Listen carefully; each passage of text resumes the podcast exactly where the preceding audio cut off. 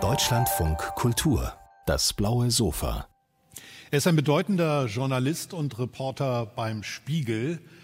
Und ihm ist nicht nur schon 1995 gelungen, mit literarischen Werken hervorzutreten, sondern er ist seitdem in beiden Welten wirklich erfolgreich. Herzlich willkommen auf dem blauen Sofa, Dirk Kurpjoweit.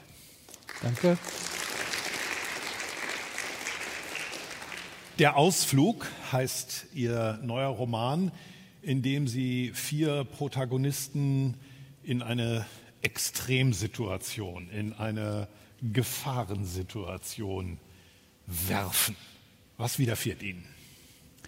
Ja, es sind vier Menschen, die, äh, die eher Großstädter sind, äh, die, die relativ jung sind, so um die 30 und äh, ja, normale Berufe haben oder studieren. Und die machen, die waren früher zusammen auf der Schule und einmal im Jahr machen sie zusammen einen Ausflug. Äh, einer muss das organisieren und äh, dieser Ausflug in jenem Jahr äh, geht in ein Flussdelta. Und äh, sie paddeln dort ähm, für vier Tage oder einige Tage paddeln sie dort rum, mieten zwei Boote und äh, ja, freuen sich auf eine sehr entspannte, äh, schöne Zeit in der Natur. Und dann bekommen sie Ärger mit Einheimischen. Und dann wird das, was eben äh, so schön werden sollte, wird eigentlich nach und nach ein ziemlicher Horror für diese vier. Das ist nicht das erste Mal, dass bei Ihnen in eine wenn nicht idyllische, so doch ziemlich normale, alltägliche äh, Situation etwas einbricht. Das ist etwas, was Sie besonders interessiert. Ja, ich, wahrscheinlich ausgehend von meinem äh, eigenen Leben, das sozusagen äh, das normale äh, Leben ist, in dem äh, es eigentlich äh, Katastrophen nicht vorgesehen sind. Äh, niemand ist daran gewöhnt und dann passieren sie doch. Und sie passieren privat oder sie passieren politisch, so wie wir es im Moment erleben. Und was mich eigentlich immer interessiert, erstens an mir und zweitens aber auch generell, ist der Mensch eben in Extremsituationen. Wie bewährt er sich dort? Wie geht er damit um? Wie kommt er da raus? Und wie kann er sein Scheitern verhindern? Und das, da haben Sie recht, das durchzieht sich durch einige meiner Romane und ganz besonders auch äh, durch diesen ja, wie bewähren sich denn aus Ihrer Sicht die vier Protagonisten? Wir sollten ein bisschen von ihnen erzählen. Eine Frau und drei Männer, die sich alle lange kennen. Ähm, und einer von ihnen ist schwarz. Das ist auch der Grund für die Konfrontation mit den Einheimischen. Genau, es gibt ein, ähm, eine Schwester und einen Bruder und dann, ein, äh, und dann zwei Freunde von denen, die früher eben eine Clique waren an der Schule und dort kam irgendwann äh, Josef hin, äh, dessen Vater, äh, dessen Eltern aus äh, Sambia geflohen sind, äh, also Afrikaner, und Josef ist aber Deutscher. So, und die äh, paddeln da halt los und kriegen dann sehr schnell Ärger eben mit den Einheimischen, die es nicht begrüßen, dass ein Schwarzer sich in ihrer Gegend ähm, aufhält. Leider, leider, wir kennen das. No-Go-Areas ähm, gibt es ja leider immer noch und hat es eine Zeit lang ja auch äh, häufig gegeben. Und äh, eine ähnliche Situation ist das, die Einheimischen erklären quasi, das Gebiet zur No-Go-Area ist eine entlegene Region. Äh, das Handy funktioniert bald nicht mehr, die Ortung funktioniert bald nicht mehr. Es ist ein Flussdelta mit sehr vielen Flussarmen und bald äh, haben die vier sich verirrt und werden ja äh, dann eigentlich gnadenlos gejagt von Häschern, die sie eigentlich nie sehen, die aber da sind, die Zeichen ersetzen und sie dann letzten Endes die vier vor eine tragische Entscheidung stellen. Die Häscher bleiben äh, im Dunst sozusagen, äh, sind nicht näher identifizierbar und sie erzählen sozusagen nicht, wie es zu äh, äh rechtsextremen Ansichten oder so etwas kommt, sondern sie tun etwas anderes, was wahrscheinlich noch viel spannender ist. Ähm, sie halten diesen Vieren, die sich gut kennen und auch ziemlich sicher sind, auf der richtigen Seite zu stehen, einen Spiegel vor durch die Extremsituation, in die sie geworfen werden. Und es bricht etwas zwischen denen aus, was durchaus auch so eine latente, versteckte rassistische Dimension hat. Mögen Sie davon ein bisschen erzählen, welche Ängste die umtreiben? Ja, am Anfang sind sie eine verschworene Gemeinschaft, wie das ja auch oft ist. Wenn irgendwie von außen eine Gefahr kommt, dann rückt man zusammen und äh, verbündet sich. Und gerade wenn man so gut befreundet ist wie die vier, dann ist völlig klar, sozusagen, wir lassen keinen zurück, wir lassen niemanden im Stich, wir, wir halten hier gemeinsam durch. Und wir sind ein, ein Team, ein Freundesteam. Und, aber es wird immer bedrohlicher, sie kommen da nicht raus. Und irgendwann, ähm, ja, fangen die Weißen an zu überlegen, wir könnten uns eventuell retten, wenn wir einen opfern. Und das kann nur der Schwarze sein, so wie die Situation ist. Und das ist natürlich dann für alle der Horror, am meisten natürlich für den Schwarzen, der irgendwann merkt, Josef, äh, er kann sich vielleicht doch nicht hundertprozentig auf seine so engen geliebten Freunde verlassen. Und dann wird eben dieses Bündnis, das Sie am Anfang geschmiedet haben, quasi die Wagenburg, die sie gebildet haben, wird brüchig, löchrig und dann muss ich sie jeder selbst fragen in der Situation, äh, gibt es nicht vielleicht doch einen latenten Rassismus, der in mir schlummert und auf den ich letzten Endes zurückgreifen kann, um, um, zu um, hier, um mich hier rauszuholen aus der Situation. Und ja, das ist für alle natürlich eine fürchterliche Probe. Wenn ich richtig sehe, dann ist das ein politischer Roman, aber Sie, obwohl politischer Journalist, gar nicht unbedingt immer geneigt zum politischen Roman. Verstehe ich Sie da richtig?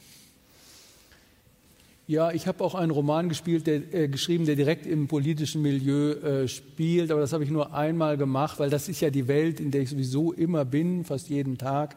Da, äh, ich, mir, ich mag es lieber, wenn ich in den Romanen in eine andere Welt äh, verschwinde, ähm, auch als für die Abwechslung, als Herausforderung, das Neue sozusagen in mich reinzuholen, andere Welten.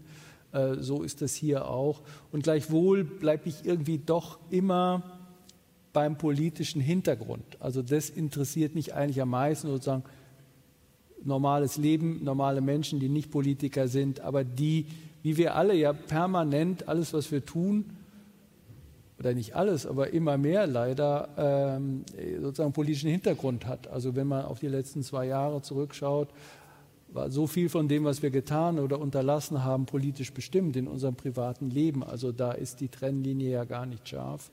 Und so, das interessiert mich eben auch, wie wirkt Politik in unsere normalen Leben rein. Ich musste an diese Formulierung denken, bei der ich gar nicht genau weiß, von wem sie eigentlich ist. Ähm, der Firnis der Zivilisation ist dünn. Ähm, sind Sie da pessimistisch? Ja, also da bin ich sehr pessimistisch, muss ich sagen. Das äh, glaube ich zutiefst, dass äh, ja, wir eben diesem, hinter diesem Firnis leben, uns sehr sicher fühlen.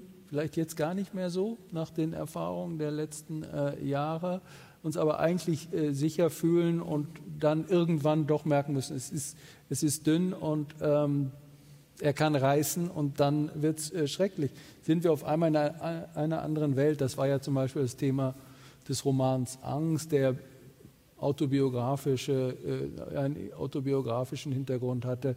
So eine junge Familie lebt dort in ihrer Wohnung friedlich und glücklich und dann kommt der Stalker. Und der Stalker ist ja nicht nur von außen eine Bedrohung, sondern auch von innen, weil ich komme auf einmal auf Gedanken, die ich vorher mir nie gemacht habe. Ja, sozusagen, ich würde sagen, an sich würde ich sagen, steckt kein Barbar in mir, ja, solange der Firnis der äh, Zivilisation nicht reißt. Ist er aber gerissen, dann habe ich das selbst erlebt, ist es auch möglich, auf barbarische Gedanken zu kommen.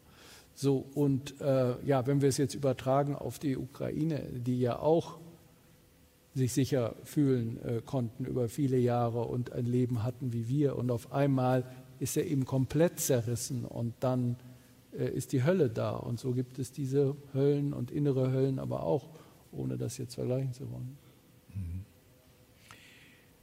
Sie haben eben von, von Ihrem Roman Angst von 2013 erzählt, äh, der, aber auch einige andere Ihrer Romane sind verfilmt worden, schon von sozusagen vom Start weg. Und da haben sich auch äh, äh, Arbeitskontakte ergeben. Hat das Ihr Schreiben verändert? Nein, für mich ist das eigentlich die größte Überraschung meines Schreibens, weil Film kommt in mir eigentlich gar nicht vor. Also ich bin ohne Fernseher aufgewachsen, da waren meine Eltern total streng. Das gab es überhaupt nicht. Und äh, dann habe ich es mit 18, habe ich mir dann eben selbst mal einen Fernseher gekauft und habe aber gemerkt, ich komme da gar nicht mehr rein. So, und äh, Fernsehen ist für mich gar kein Medium und Film, das mich jetzt interessiert, äh, außer ehrlich gesagt Fußball. Äh, eine Fußballübertragung, das schaue ich mir gerne an, sonst aber nicht. Und deshalb war ich doch überrascht, dass gleich beim ersten Roman, Die Einsamkeit der Krokodile, es hieß, ja, das ist ja schon erzählt wie ein Film, also machen wir jetzt auch einen Film daraus. Und das ist so ein Satz, der mich äh, sozusagen mein literarisches Leben hindurch begleitet. Und deshalb sind ja auch schon fünf äh, Stoffe von mir verfilmt worden. Aber ich denke nie an Film. Ich glaube auch nicht, dass ich in Filmkategorien denke, weil ich gucke gar keine Filme.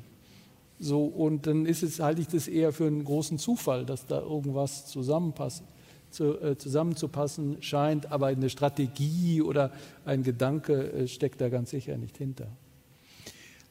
Und hat der Ausflug auch schon Interesse erregt bei Filmemachern? Ja, das stimmt, das hat er. Ja. Okay. Ja. Äh, also da die Arbeiten an einem Filmprojekt haben äh, schon begonnen. Ja. Okay.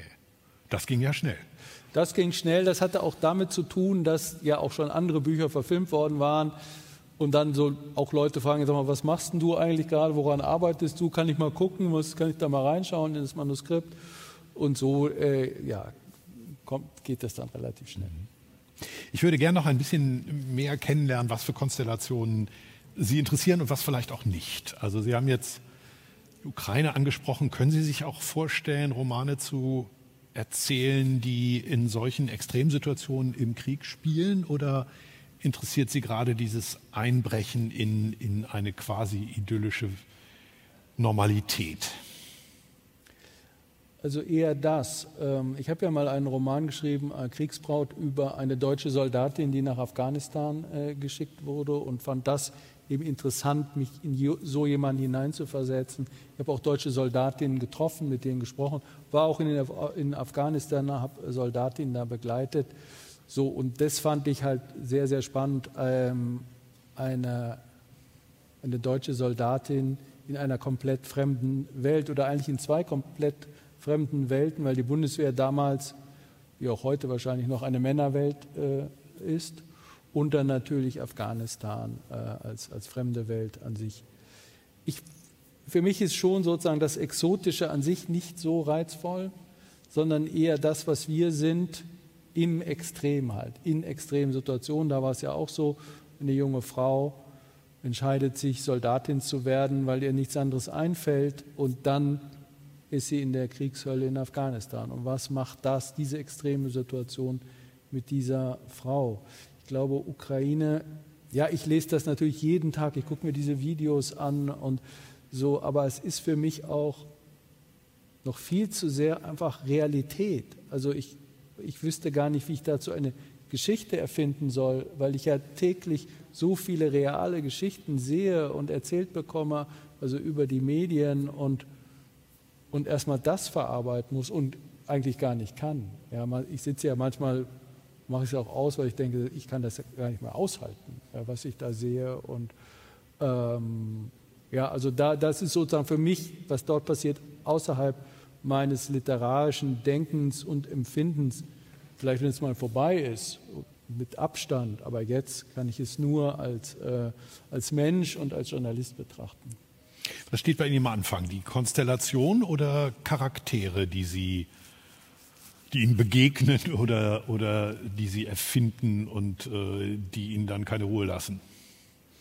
Äh, ja, Menschen. Also es beginnt eigentlich immer mit einem Mensch, den ich, dem ich entweder begegne oder meistens den ich mir vorstelle, also der zu mir kommt eigentlich ähm, und dem ich dann äh, folge äh, oder der ich dann folge. Ich finde, Michael Kühlmeier hat das mal sehr schön äh, ausgedrückt. Er sagte, sind die Figuren erst da, folge ich ihnen neugierig. So, weil es, ich tatsächlich es auch so empfinde, dass man jetzt nicht da so sitzt und das macht der jetzt und dann macht die das und so, sondern dass es eigentlich fast umgekehrt ist. Sozusagen nicht ich erzähle eine Geschichte, sondern da kommt jemand in mein Leben äh, wie jetzt vor allem die Amalia, die, ähm, die sicherlich die wichtigste Person in diesem Boot ist.